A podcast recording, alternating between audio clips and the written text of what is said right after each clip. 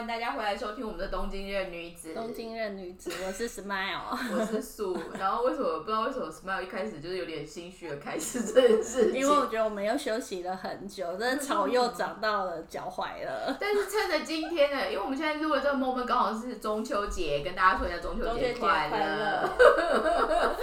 但是呢，今天这一集呢，其实我们有想了一个比较算有趣味吗？算有趣味吧，算有趣味的切入点这样子。对。然后主要在聊的一个概念，我们这一集的 key word 是什么？世间的骗子怎么那么多嘛？对，直接破题这件事情。对，但不是在讲感情上的骗子，我们是要说商场上的骗子。感情上的渣男，我觉得这个可能聊十期都聊不完。我本人可能自己就占了七期。我就是。我们是没有出场那么多次，但是也没那么，就是实战经验没有那么凄惨过。但是如果真的大家觉得这个的确就是很感兴趣，可以在留言跟我们互动。那可以讲个一两集给你听，有多精彩。但是为什么我们特别今天想要从这一个切入点来跟大家分享的原因是呢？因为其实坦白说，我们现在其实也在日本也有一段时间，然后不小心或者是不。不得不，或者就是就很顺其自然，我们就是会看到一些事情，然后也经历到一些事情，或者是我们虽然没有实际经历，可是就是身旁的人的一些，嗯，怎么会这样子？就以英文来说，a little bird tells me，就是我们都会装死，又没有是鸟告诉我的。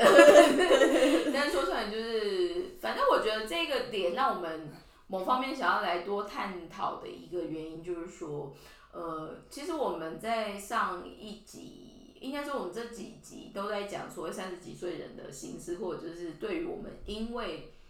呃，就是说转转泪点啊，为什么说会原本在台湾，然后突然来到日本这样子，就是人生的一个分水岭，然后又遇到了什么样子的事情？我觉得今今天有一个有比较有趣的切入点，因为我们刚刚其实就先去买了午餐，然后来吃，然后才开始录这样。但是这边比较好玩的，就是说我们其实就是有在看一些也是一样在日本的朋友们，那他们可能其实相对于我们，他们的年纪就是又轻一点，但是其实都很有目标，或者就是有一定的 achievement，比如说很酷啊，已经呃知道自己要什么买房对买房啊，然后对对对，就比我们年纪还要小，有时候就是我刚才还在很感慨的跟树讲说，我如果是我那。在他们那个年纪，我还整天只会泡夜店，然后只会一直出去玩，就是对于人生好像没有什么太大的想法。可是就反而会觉得说，哇塞，真的是后浪一直在推前浪。他们现在就是不管是资讯还是什么，身边的人，就他们真的每个人都很有想法，然后很知道自己的目标在哪。不管是说到底是会几年后才会实才会实现或什么，但至少他们知道他们现在要走的路是往哪一条方向走。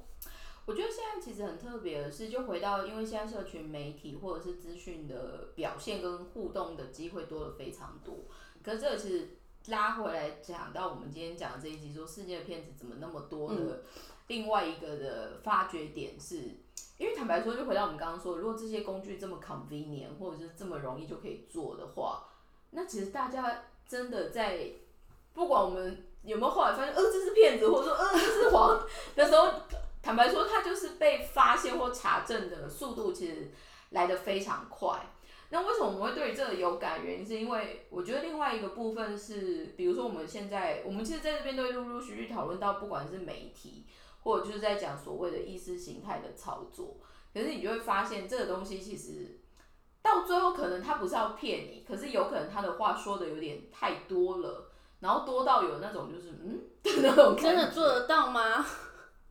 但是这个东西其实就拉回我们一直在想说，这个频道到底想要传达什么样的价值观跟概念的时候，其实我们其实觉得人最重要的是一个所谓的思辨能力，就是你会去听，但是你不是听完吸收就没事，而是你变成你自己的东西的时候，经过消化跟理解，你才会有你自己的判断基础，对，然后再去 output 出来。但为什么我们今天特别想讲这个是？我们那一天讨论到这个切入点，好像是刚好在聊，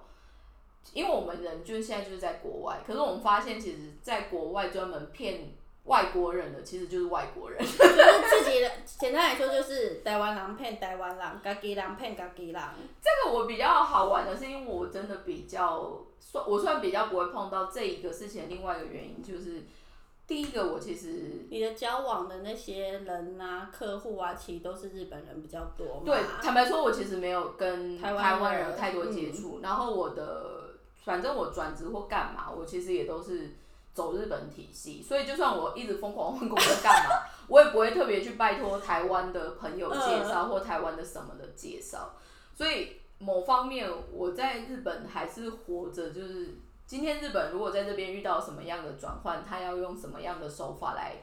做的那一套，所以我我就是那一套。可是那一天我们可能在跟 Smile 聊一些事情，因为 Smile 现在的角色刚好是在帮他们公司 build out 整个日本事业事业体。那在这里面就会听到他们以前布局的方式跟遇到的人们，就会觉得说，嗯，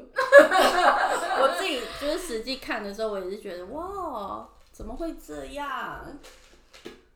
其实我觉得很有感的是，举例来说，因为像我自己也是在日本，就是创自己的公司。嗯、那从一开始准备要开公司，所以从签证、从资本额找税务师、爸爸这一些，大家怎么听起来想说，呃，这个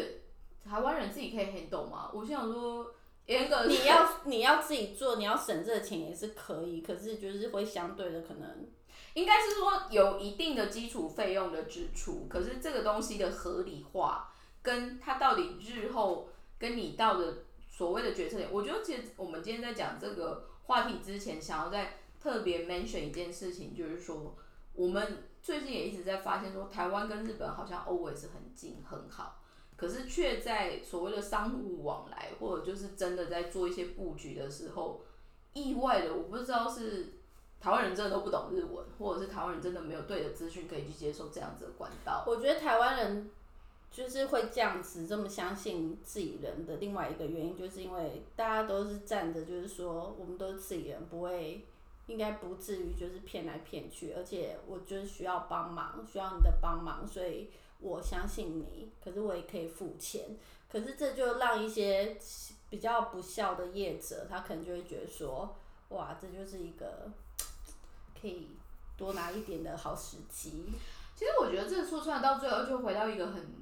很最基本的一个概念，叫做礼义廉耻。没有，没没有，就会忘记，因为这个先看到钱就可以，其他东西就可以先放旁边。我对这个某方面，因为某方面我们自己现在也算是外来呃外国人在讲就是移民。那如果比如说在跟其他国家，比如说美国啊，还是。就是大家更 popular，你要去移往海外的地方，这种类似的不太确实的情报，或者就是有点像是骗人的事情，其实真的很多。举例来很多。其实举例来说，我很有感的是，因为以我现在的产业好了，我的产业其实算是时装产业。那时装产业里面，会有一些 special event，你就会必须要去参加海外的展示会，或者是去走海外的秀。那种东西，至于我们，其实就是。看很多就是哦，真叫起潘呐，就是超级潘。被大家盘被当盘子，然后给端走。但是这个东西，我觉得他会很无助，或者就是他会很 suffering 的，就是说，台湾其实某方面真的在资讯还有在情报上面，它是很断，就是它很片段，然后它很 narrow。所以我们后来我其实都会开玩笑的，就是因为我周遭也有蛮多。人开始默默就是在生养孩子什么之类，我们那时候其实都会劝他们，就是说不管怎么样，学会外语能力，或者就是知道这些所谓的语言工具，其实很重要的。另外一个背景是你应该要去确认或吸收更多更多的资讯。其实我觉得现在的人很可惜的是，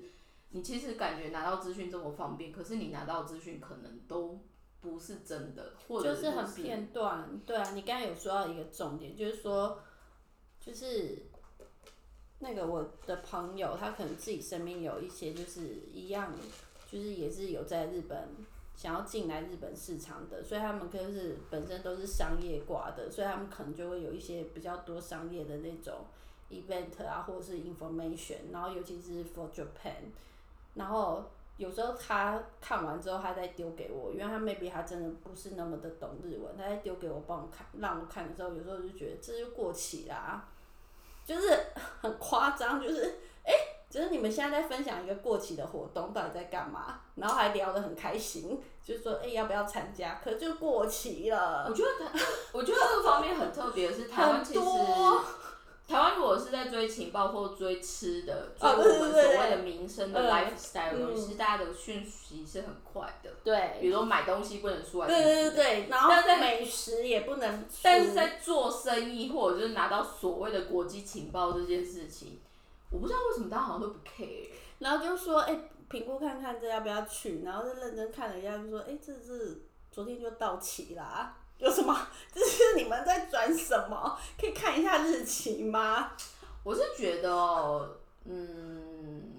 就这个击中很多，就是我遇过几个都是这样。其实我觉得这这个情报的迟缓，或者是情报可能有一点落差都没关系。可是当你反而是比如说你是真的要进入这个市场，或者就是举例来说，包括我们刚刚说的，不管是移民的一些资讯还是什么的，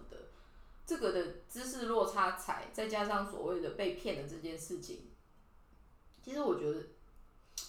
蛮可惜。然后再说来更明确，就是蛮可怜，因为光是这几年，诶、呃，应该说现在以资本市场来说，台湾可能有新创或者是一些新的企业很喜欢，比如说最最幸运，像是最近最幸运就是 GoGo 要去那个嗯美国国纳斯达克上市，嗯，对，那这个以外，其实也很多人就是会希望来日本，就是做一些布布局局这样。，嗯，那日本市场其实大家讲最爱讲的就是它很难，它很封闭。但是我就会觉得很好玩的是，大家都知道它那么难又那么封闭的时候，为什么大家的功课做那么浅，或者就是对，或者是他们就会直接找说，当然就是为了做生意，每个国家都会有专门帮人家办，帮外地人或者是外地公司办那种就是这种手续的这种代办公司，这种是一定会有的。但是代办公司怎么讲，就是讲难听点，就是可能有一千间。可是你说真正会做的，真的好的，可能连百分之十趴都不到，这个你要怎么找？我觉得其实现在蛮特别的是，日本其实他们存在很多所谓的中间人，嗯，简单说就像 agent 或者就是代办这个概念。那这个这个文化或者是这个习惯，其实的确不管在任何产业，包括你在找房子、嗯找人嗯，对对对对才对有的没有的，其实就是 always 都有。对，那这个东西其实说穿，它已经跟海外或者是台湾人的既有的习惯已经有差了。嗯，然后我觉得现在台湾很好玩的是，有一票就是很省钱，所以他们会做很多功课。哦对，然后就是然后就要自己来，对，但是重点是就是聪明反被聪明误，这是一种。对，就是可能做太多，然后不相信专业，丢稿，对对，然后另外一票就是有钱，然后也愿意这去相信一些事情，但是找错人。对，找到那个就不孝业者，对，但是这个我后来也有发现很很有性很有意思的是，反过来是当比如说有日本客户或日本厂商他们想要去试台湾的时候，他们其实也会有一样的习惯，会比如说找 local 的日本人，或者就是找，呃，口耳相传，靠口碑，对所以其实我会觉得，不管是回到我们说现实的商业的环境，或者就是在个人的领域这件事情，我一直在想。会不会被骗，或者就是要不要去骗人？这个东西是到最后，它就回到一个很基础的一个东西，叫做公民道德礼义廉耻，对，但这个东西它有点很难要求。那如果你真的要做一个对的推荐，或者是对的一个 match system，请大家可以写信来问我们。对，我就觉得这个这个真的很有趣，对啊，而且我是觉得说，当那个要进来的那些事业主啊，我觉得有时候真的不是只是有钱就好，你就是除了第一个就是你可能要看人之外，然后再就是说你应该要基本的就是你要进军的那个海外市场，我觉得你应该要多少有一些基本的了解，而不是对方说什么你就是全盘接受跟相信。但我不是说对方说什么你都不要信，那有点疑神疑鬼、被害妄想症，不是。但是你是不是基本的你要知道，而不是说哦对方说什么，然后乱讲，你也都就是全部吸收。其实我觉得这个东西又回到一个很基本的工作，应该说很基本的一个态度，就是你有没有认真去要做这件事情。当你认真的时候，找资料，或者是找很多的情报，或找问不同的人啊，咨对对询对，它其实就会变成是一个基本功。那为了便宜形式，或者是为了快一点要做出一些 performance，所以你会选择做这样子的东西，我觉得那都是很正常的。嗯，但是回到一个重点是说，世界的骗子怎么会那么多的这一个部分，就是说，讲到一个真的很实际，那你怎么会被骗？哎重点是有些人他不知道自己被骗哦、所以某方面是幸福的，因为你没有觉得，你没有觉得，呃你没有感到被对骗，我觉得如果当你今天这个心理状况，或者是你这一个前提，你反而已经 ready 好了，那我坦白，我就说很好啊，因为毕竟对方也要养家活口，你让他可以有养家活口的机会，什么我觉得很好。而且你没有感觉到，就是他在骗你。我会觉得说，因为我不太确定现在听我们的东呃听我们节目的受众目前的角色或者就是负责的工作内容工作内容会是什么。但是以我自己举例来说，我刚才也在跟 Smile 就是说，比如说我们现在如果讲这么多在日日台湾人好了，大概七到八成以上，主要其实都是所谓的上班族。嗯，那当你是上班族的时候，你所面临到的一些资讯，或者就是你所要做的一些布局，它某方面是是相对对，比较小，而且它比较封闭。重点是它比较单一。对不对，你就是 always 都是跟那些窗口或者是跟公司的那些对内的人一直在交涉。所以说穿了比较不会到掉那么累，对因为当你要变成是 build up 一个 business 的时候，你整个面向跟你整个要触及的点其实是很宽很广的。对，那很宽很广的这件前提就变成是不是只有钱或者是只有心，你就可以去处理，你就是、嗯你还是要透过人脉，然后你还是要透过一些中间商。日本就是一个分工很细的社会，你看像台湾，其实很多时候你不管是要做什么，对，做什么事业体或什么的，就直接打电话去对方公司。那再大一点的话，就是透过秘书或者是身边的朋友帮你牵这个线。可是在日本没有办法的是，你没有，就是说穿了，日本你没有相对的一些 connection，你没有办法做一些事情。然后也为什么那些中间角色会这么的蓬勃发展，是因为这个社会就是需要。就好比我们的公司现在在做电视购物，我们是一个外来厂商，我们没有办法自己打电话去跟电视购物台说，哎、我这东西超好的，我去 promote promotion，然后就是说我直接不行，就是一定要透过这个中间的这种电视购物经销商，你才有办法去谈，而且。电视购物很拽是，他不会跟我们谈，他是跟经销商谈，然后经销商再过来传话，然后我们就是这样子，这最后一次到现场才会看到经销商。应该是说，我觉得这个东西某方面有点在在讲日本一个很大的特性，叫做分工分业。对，就很细很对细，。但这个其实相对的，比如说跳过来，如果讲我自己的工作也是，因为我主要工作就是把海外，应该说海外的买家，如果他要来日本找一些东西，不管是布料或者是供应链，嗯我们其实就是他的统一对外窗口，所以不是只有语言，还有就是你先去做一个对的理解之后，去帮他做一个媒合，嗯，因为大家都会觉得，因为 B to B 的做法比较多，嗯要考虑到供应链整合跟嗯嗯媒合。今天不是说你有钱，对你要买就买得到了，对，跟疫苗一样的，大家真的不要那么天真。对，因为不是不是说哦，我这个东西超屌，这全世界只有我们家有专利，我就是要上所有的日本的电视购物。没有，你就不是啊，你没有找对的对的厂商进去，你之前没有一些成绩，那些大的根本就也不想鸟你，好不好？他就觉得哎、一大堆 hit 的修行，我为什么一定要卖你家？其实我觉得这个东西会牵扯到很多产业特殊的生态。嗯，可是说穿了，我们这边能做的就是呼吁大家，也是什么？就是说，第一个就是，如果真的，比如说你接下来是有机会要来海外工作，或者是你现在正在在海外工作，不管是你是要开启一个事业体，或者是你真的要找一些感觉，呃，要有一些对的协助的专业人士的时候，至于我啦，举例来说，比如说我以前在日本做公司网站的时候，我的做法其实就是很阿 Q，我可能就会同时一样的。一个 mail 或一个东西，我就会同时丢五家，然后看五家回来的东西，去看到底哪一个是真伪，或者是什么叫做行情比较，然后再接下来看怎么样。那这一个习惯的跟我们现在实际去听谁介绍还是什么的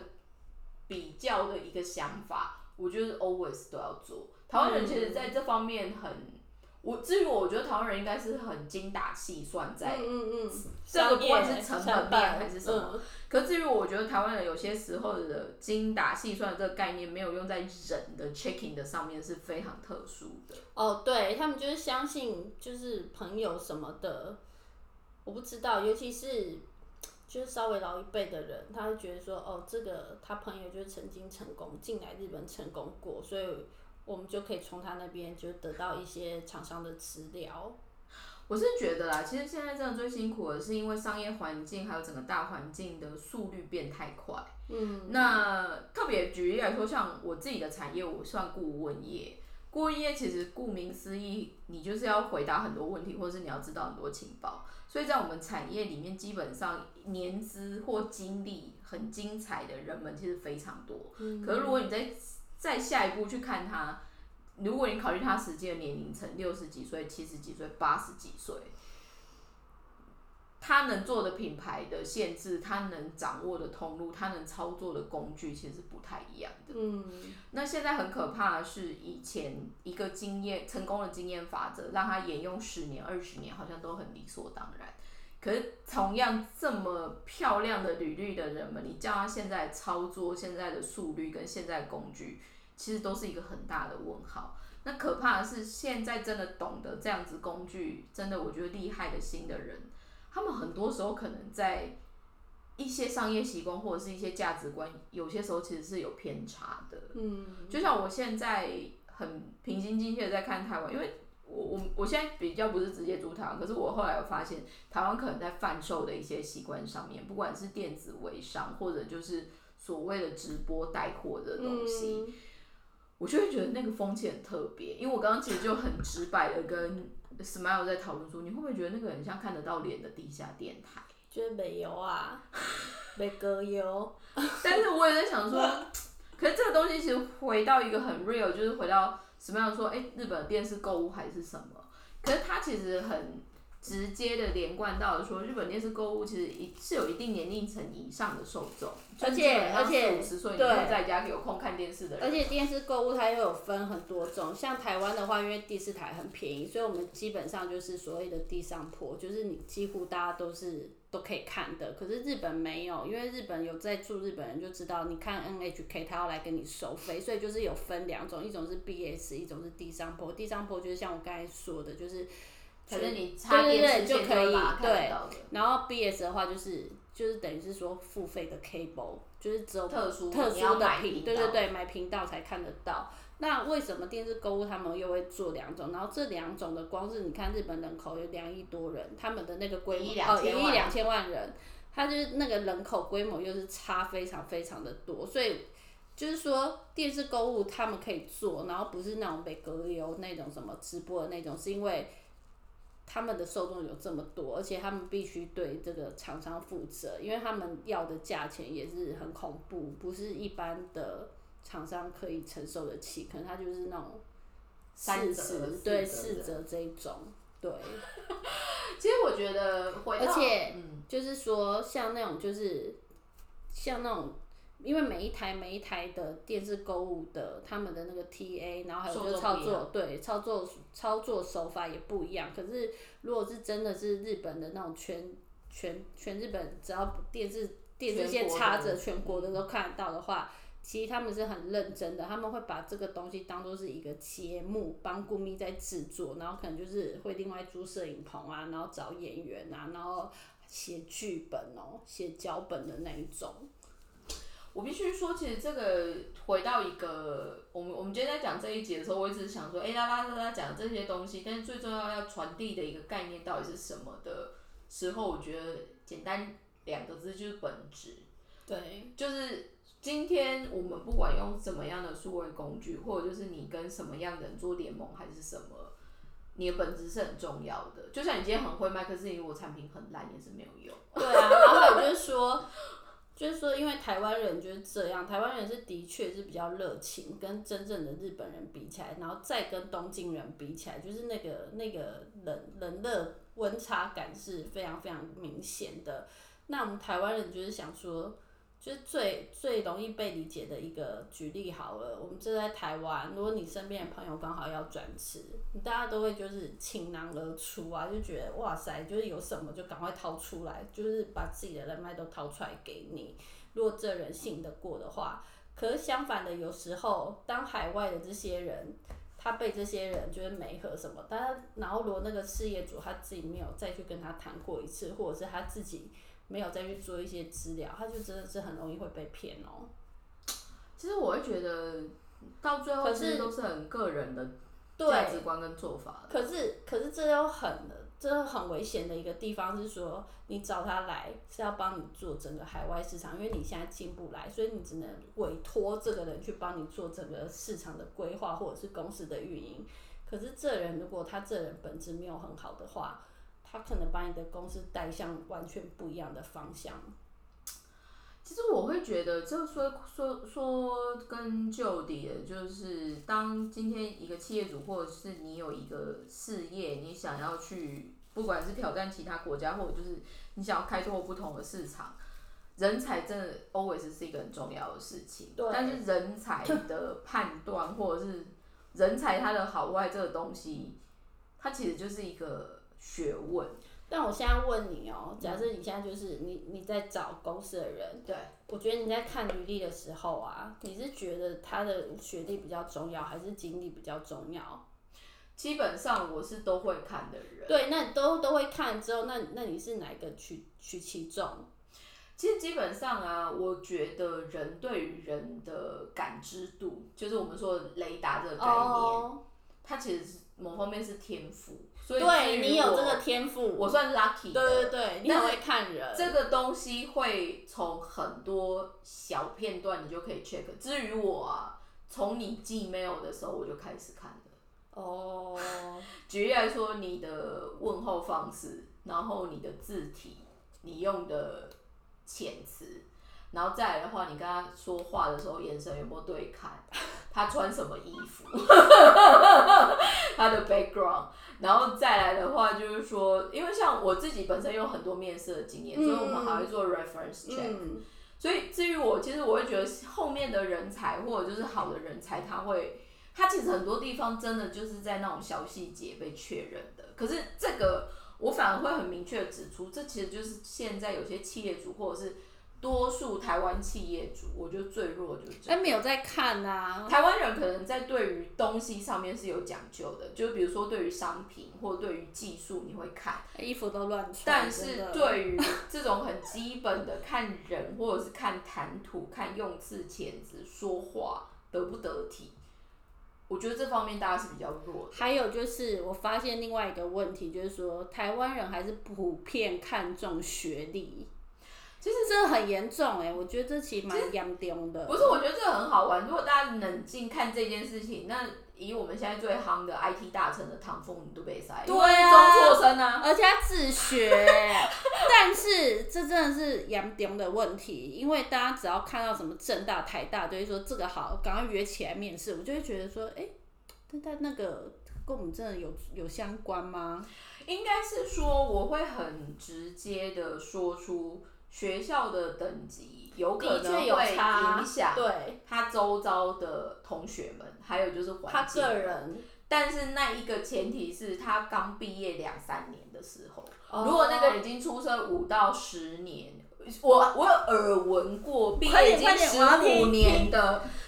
出口第一句话就是我台大的，然后我就想说熟台台大医院嘛挂就是门诊好像有点难挂。太大化急诊，不是。所以至于我，其实我觉得后面会很辛苦的是，因为坦白说，学历这个概念会越淡。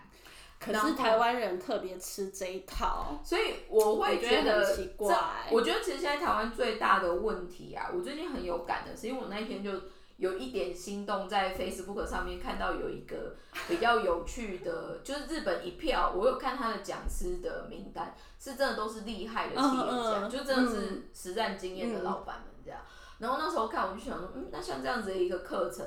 你知道要开多少钱？多少钱？一天还两天？然后他是你在日本嘛？对，在日本，然后就是一整天 workshop，大概七个小时还八个小时，一百五十万。哦你公司是可以最多可以去十个人。哦，所以我的意思，我只能告诉你说，真正好的人才，或者是他真的让你会有 input 的人，他的行情就是这么高。嗯，可是这个其实回到一个很实际，台湾为什么现在企业力或者就是很多企业主他的状况很多的部分是，他们其实已经没有 input 了。那你说没有啊？我有看商业周刊，我有看迄，无效啦，黑无效，啊无够，嘿，迄第一个无搞，个无讲，而且再来的话，台湾现在媒体真的最辛苦或最可能要修正的一件事情，就是所谓的意识形态，因为太 narrow 在看一些事情。其实最近我在，因为我本人很热爱看日本的电视，我最近电视 电视少女，我我最近很有感的是，日本其实正常来说跟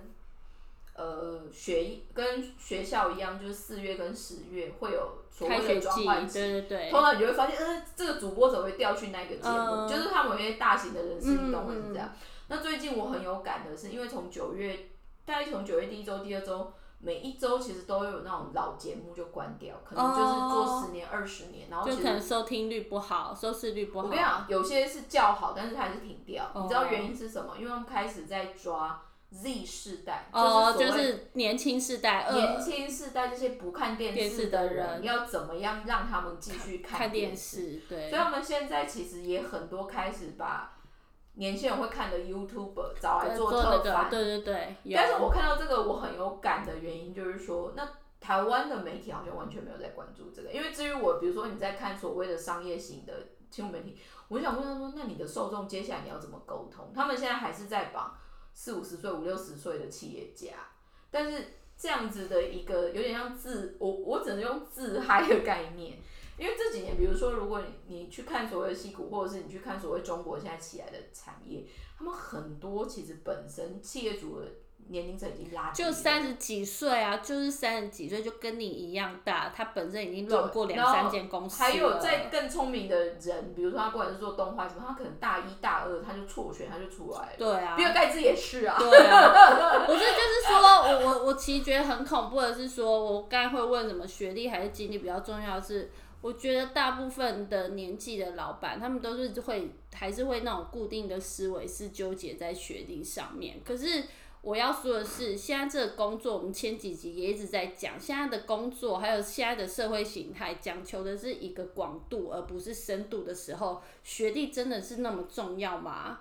我觉得，因为还有另外一件很重要的事情啊，学校的体制其实有点僵化。对，就是为了要赚钱。其实学校就是一个财阀，就是一个财团机构，它就是一个营业单位。，对，它就是要赚钱。你看，就是我曾经看过一本国外写的书，他是在很厉害的大学里面当教授，他就有讲说，这个就是美国。后来就是他觉得有 cover 虽然不是很好，可是对于教育机构，他觉得是一个重新的大洗牌。一个刺激、啊，对终于得要变化。对对对，因为他说到后面什么哈佛、常春藤，他们都在比学校宿舍哪里漂，哪个就是建材高级，是硬体设备。对，而不是在比学校的老师的那些基本的机构。其实早稻田也是啊，我朋友在里面当教授，但我还是要讲一下，早稻田也是好吗？应该是说，我觉得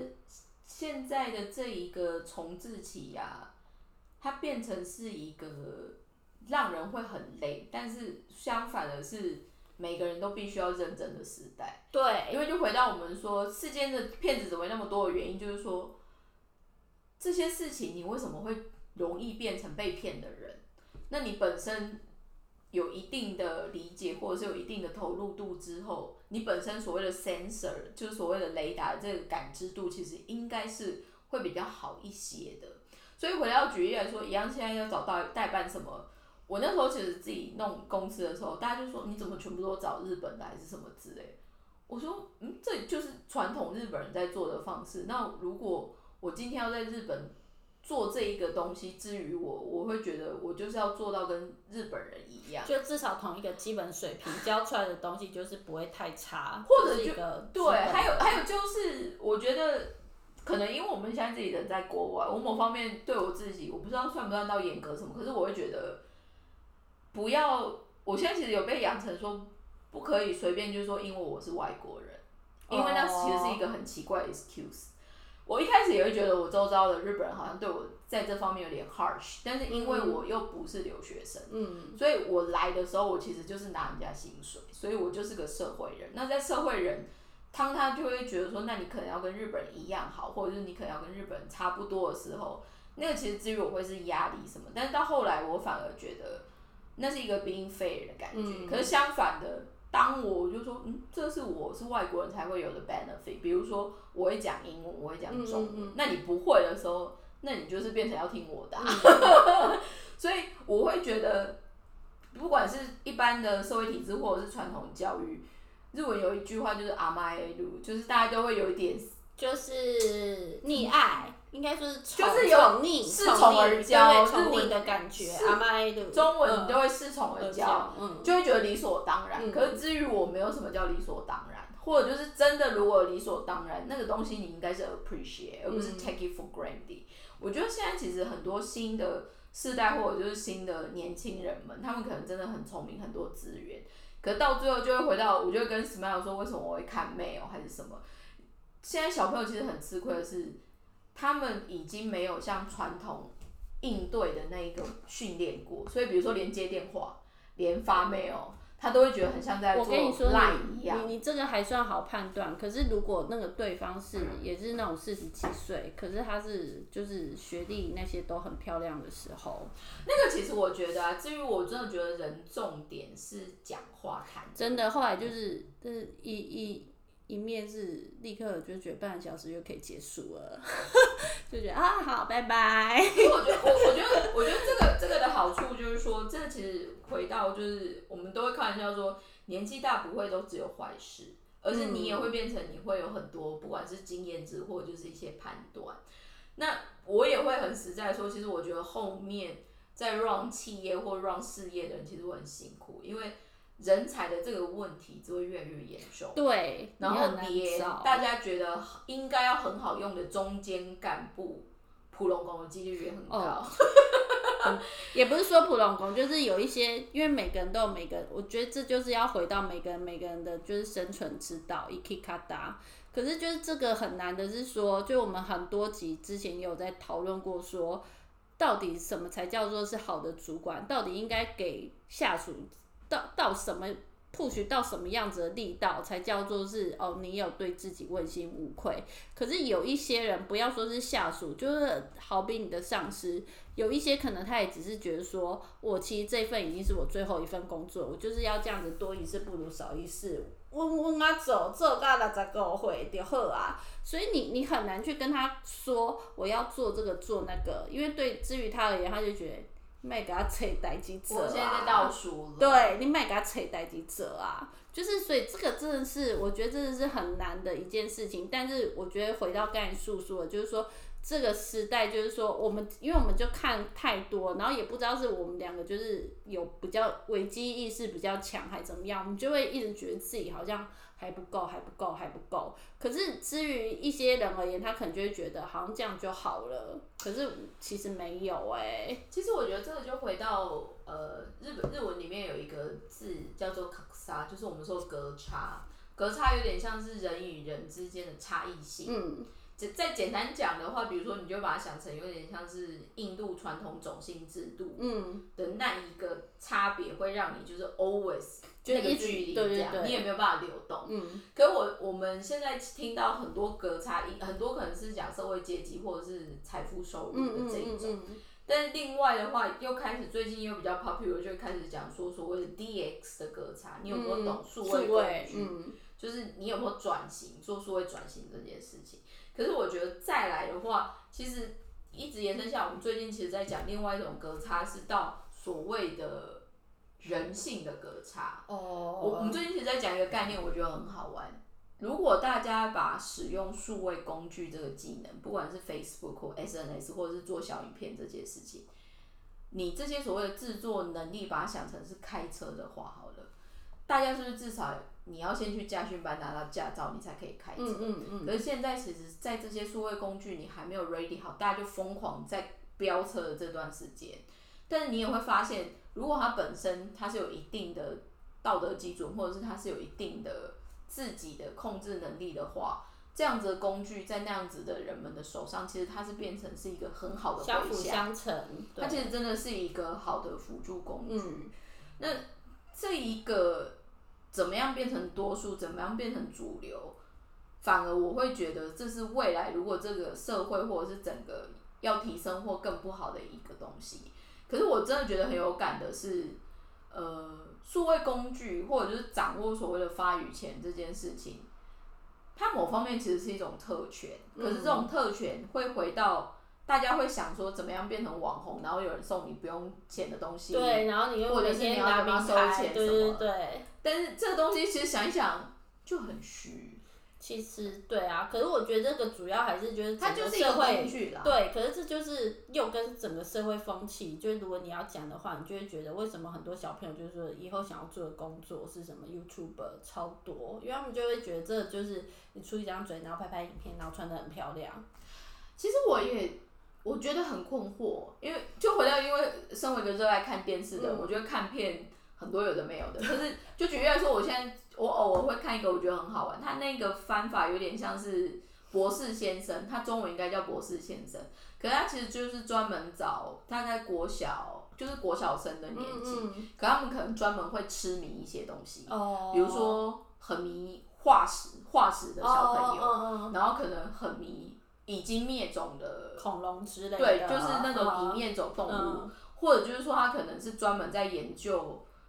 红绿灯。嗯，我觉得这个东西偏执狂很多，可是这这个其实很好玩，是因为日本里面的，应该说他们暑假都会有暑假研究，自由研究。，G G U Can Q，对对那自由这不管到几岁都还有哦。我那时候在念那个专门学校的时候，我们也是要做 G U Can Q，但是我觉得那会是一个很好玩的，发想啦，他一开始会是一个强迫，嗯，可是这种感觉就像是，比如说大家都得去家训班接受这个东西，但是你到底要不要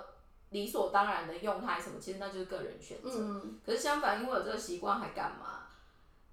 你就会看到那些小，你就因为那些就会有很多小孩嘛，然后那些小孩就比如说那个化石的小朋友，他就会说他以后想要进某个东大的实验室的那个教授下面，然后那个教授超 crazy 的，所以他还专门去找他，就是因为他们那时候标，他们后来要做标本回来之前，他其实骨头是放在外面，然后是很像盖丝带的蓝色的，哦，他就带那个小朋友去看那个，然后就叫他洗骨头，嗯。然后做解剖，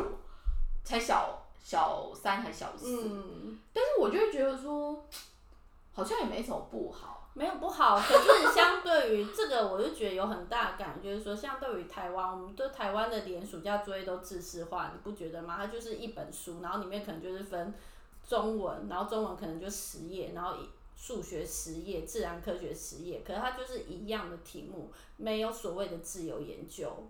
我觉得很特别的是，因为其实现在真的很用心的，像是像我像我周遭很多做父母的人，嗯所以我觉得真的很用心的父母，他们可能会安排很多，比如说带去玩啊，才艺班还什么的，或者就是让他们去环岛啊，还是嗯什么之类的。可是我就会觉得，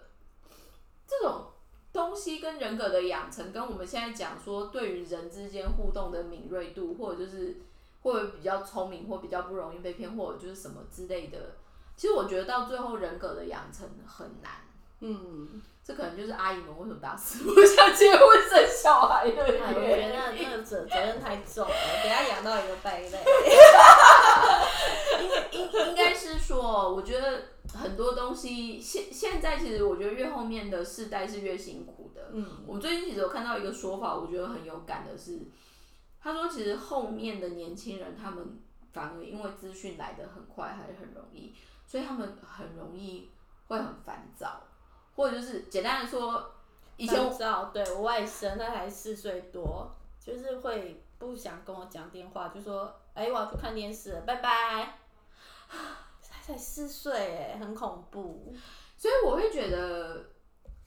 因为我也我一直都觉得我们被养大的世代，或许跟他们世代没有差那么远，哦但是意外的好像已经差很远远了。对，那我也无法判断说是我们的过法还是他们的过法哪一个比较开心。可是我觉得回到我们今天的主题，说世界片子怎么那么多的一个很重要的切入点是，其实我觉得如果你要做比较好的选择，或者是你比较有不同的可能性，其实它回到一个很简单的做法，就是你有没有喜欢人？哦我觉得现在很多人对于人这个生物或这个动物，它是相对比较弱的。都不知道怎么交流。然后再来的话，就是因为现在数位工具很多，所以大家就会以工具的那个概念去处理。就像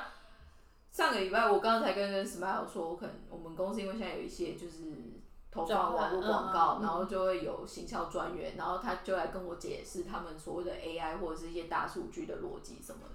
但是可能跟我讲不到十秒就打飞他，我说 AI 一点用都没有，因为我的因为我只我只是点他说你的 AI 好像很厉害，但是我们做的是人。嗯，AI eventually 它叫演算法，对人是完全最有可能不照演算法的。对啊，人就是要出其不意才叫人嘛。而且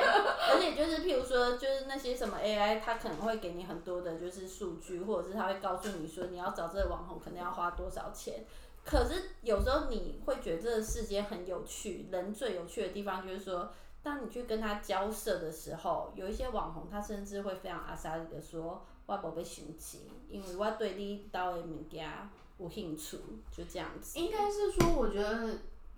包括做我的产业，或者是现在 Smile 讲的所谓的 contents 行销这些东西，当你变成跟人扯在一起的时候，当然也会有所谓的，我想说主主流趋势，对对对，就有一票人可能他的做法是那样。嗯，可是说实话，如果他是真的很优秀，或者是他在他的领域是有趣的 player 的话，基本上不按牌理出牌的很几率是很高的。对，但是原因是什么？变成他的内容或者是他的露出是有意思的，嗯。而且也因为他的独特不同，他的粉丝的影是响是铁粉，就是是是紧跟着他的。对，因为我我后来我必须我们在讲这些东西，我就会觉得世界骗子很多里面有一些骗法，就会包括流量啊、哦，评对，价，嗯，然后就是做口碑什么之类的。嗯，可是很大家如果仔细去看去看，因为举例来说，大家很多很多现在中小型企业如果在找一些网红或数位行销，他们就会说，你看他数字那么好，应该很厉害，结果他带货能力超烂。超烂，有遇过，真的是有遇过。但是我跟你讲，那个就会变成是什么？就是说，现在的骗子很聪明的是，他带好了整套的说法给你，哦，他还给你数据，嗯他也可以告诉你说我 Facebook 出就击率是有这么。多，嗯，但是我现在其实有一个很有趣的体验是，当你是数字可以做到越高的时候，其实你人的能力可能没有那么好，哦，因为你会用一个大模式，就是所谓的大规模，或者是你用一个比较大的框架去服务全部的人。所以至于在更 real，就是说每个人在你这边获得的不一定会有独特性。哦，你没有独特性的时候，你就不会影响到他的消费意愿跟消费行为。嗯，所以这个东西，与其说世间的骗子怎么那么多，你应该去想说，那你为什么会被被他吸引，或者是被他骗？嗯，那你会去，你要去理解说，你现在被他吸引到的这一个程度，是不是已经够了？对因为说实话，如果你今天程度够好，还是怎么样，你搞不好也不会被骗。对啊，因为可是我是觉得说，就是没关系，我觉得你进来进来外国市场，你总是要交学费，就是你就当做是交学费，但你要谨记在心，就是以后不要再被同样的事情被骗第二次就好但。是也有可能一辈子都没有发现，也挺好的啊、也对，那就是像你说的，就是幸福。他觉得哇，就是还不错，就是大家都开心这样。但是至于我们来在看这些事情，特别是看到台湾企业或者就是台湾系的商人要去做，不管是日本国内或者是海外的一些布局，我们其实现在最有感的，或者是回到一个，反而我觉得这个很台湾人的一个点，就是我要说，说出来就是那个人实不实在，那个产品哦，实不对对实在，因为。这些行销工具或者是这些说法、这些学费有的没的，它可能就是一个过程。嗯，可是 eventually 你人可不可以 survive，或者就是你的东西到底有没有区别性，就是你这个人的本质，或者是你的产品力才是最重要的。因为对说穿了，大家现在一堆人都在做，不管是直播还是什么在弄，可是就是没有 royalty 啊，你就过了就过了，可能今天卖这个，明天卖什么什么什么之类的。那我也觉得很特别的，就是说这个东西真的发挥到极致。就像最近我们跟同业有在讨论一件事情，就是说像台湾现在整体，因为我们算制造业嘛，整体台湾现在制造业是非常严重失衡的。就是你如果拿掉半导体，可能台湾其他产业都很疲累的。但是我们就会说，对半导体那么屌，那以后我们大家都吃晶片就好啦。你也不用穿衣服，今天就贴在贴身上，以后你用说不定有你用贴重点部位就好啦，对吗？当胸贴。但是说穿了，因为以至少以我周遭的人，我周遭的人真的没有人在半导体业服务。我这边也没有哎、然后重点是我听到在半导体业服务的人，很多其实 career 的寿命是很短的，或者是很快就满头白发，因为你是拿命在换。嗯，但是那个什么，但所谓的半导体就是以相等于行竹科吗？应该是说不是只有竹科的概念，而是其实台湾的半导体某方面再怎么强，它还是来自于跟美国的一些技术性研哦，发合的代工。嗯那竹科只是经典的一个例子。嗯，那但半导体其实本身延伸出来的整个的供应链或者是生产链，它真的就是制造业，哦，你就把它想成有点像车子的概念。车子的零件。对，只是半导体某方面又可以搭载在其他东西，所以它在往后 push。嗯但是我觉得现在回到一个很重点，就是说，举例来说，现在很实际的，现在制造业就是都失衡在半导体上面就算了，重点是半导体的门槛也很高，也不是每个台湾人都可以进去做的。嗯那剩下台湾人到底要做什么？嗯，然后台湾如果现在每个人都变成这么会行销，会什么？你知道现在台湾什么最蓬勃发展吗？什么？诈骗集哦，对，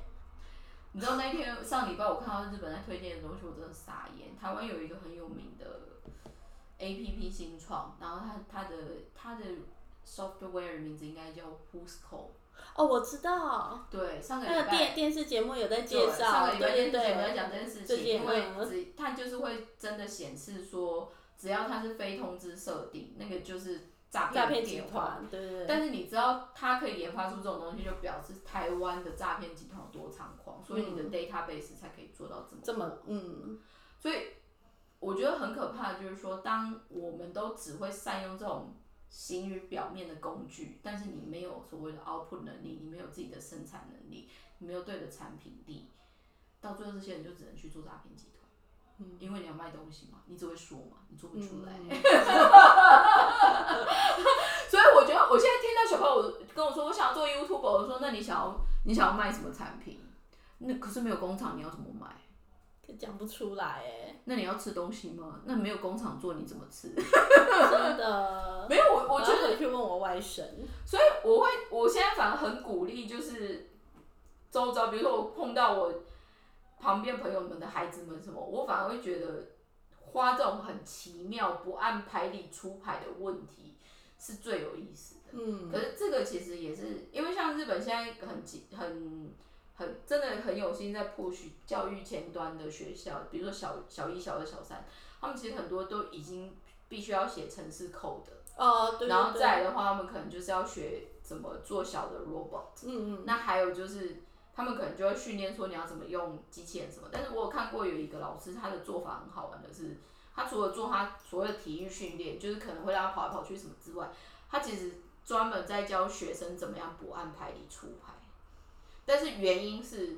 因为那个是 AI 改成是来不及的。哦，可是这个东西我也有从我们一个共同算蛮有趣的友人，他以前是 Netflix 出来的，嗯他跟我讲过一个话，我觉得很好。他说你想要叨扰他们最 easy 的做法，就是你在 Netflix 上面绝对点打死你不会看的的片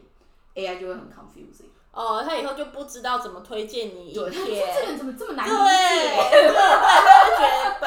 资料库挖片都觉得我他不知道如何推荐你下但一步。是说穿了，这其实就是我觉得我们现在在做一些事情，在鼓励大家可以做的。我不会觉得到恶作剧还是什么，可是我觉得很人，或者就是如果我们真的要去精进自己某一些不同的能力的话，being creative，还有就是 unpredictable，就是不可预料这件事情很重要。对，对啊，你就是要不按牌理出牌。但是这个就回到我们今天感觉抛得很远，但是又想回来跟大家分享，就是世界骗局虽然很多，但只要我们人活得够鬼灵精怪，我觉得还是有可以 survive 的对地方。对啊，反正就当做交学费这样就可以了。总是要交学费的人出来在外面混，对，我们可能以后会兼做那个算命师，就是跟大家说，哎、这个可以花，这个不用花，这样。子好哦，谢谢大家今天的收听，这边是东京的女子，拜拜，拜拜。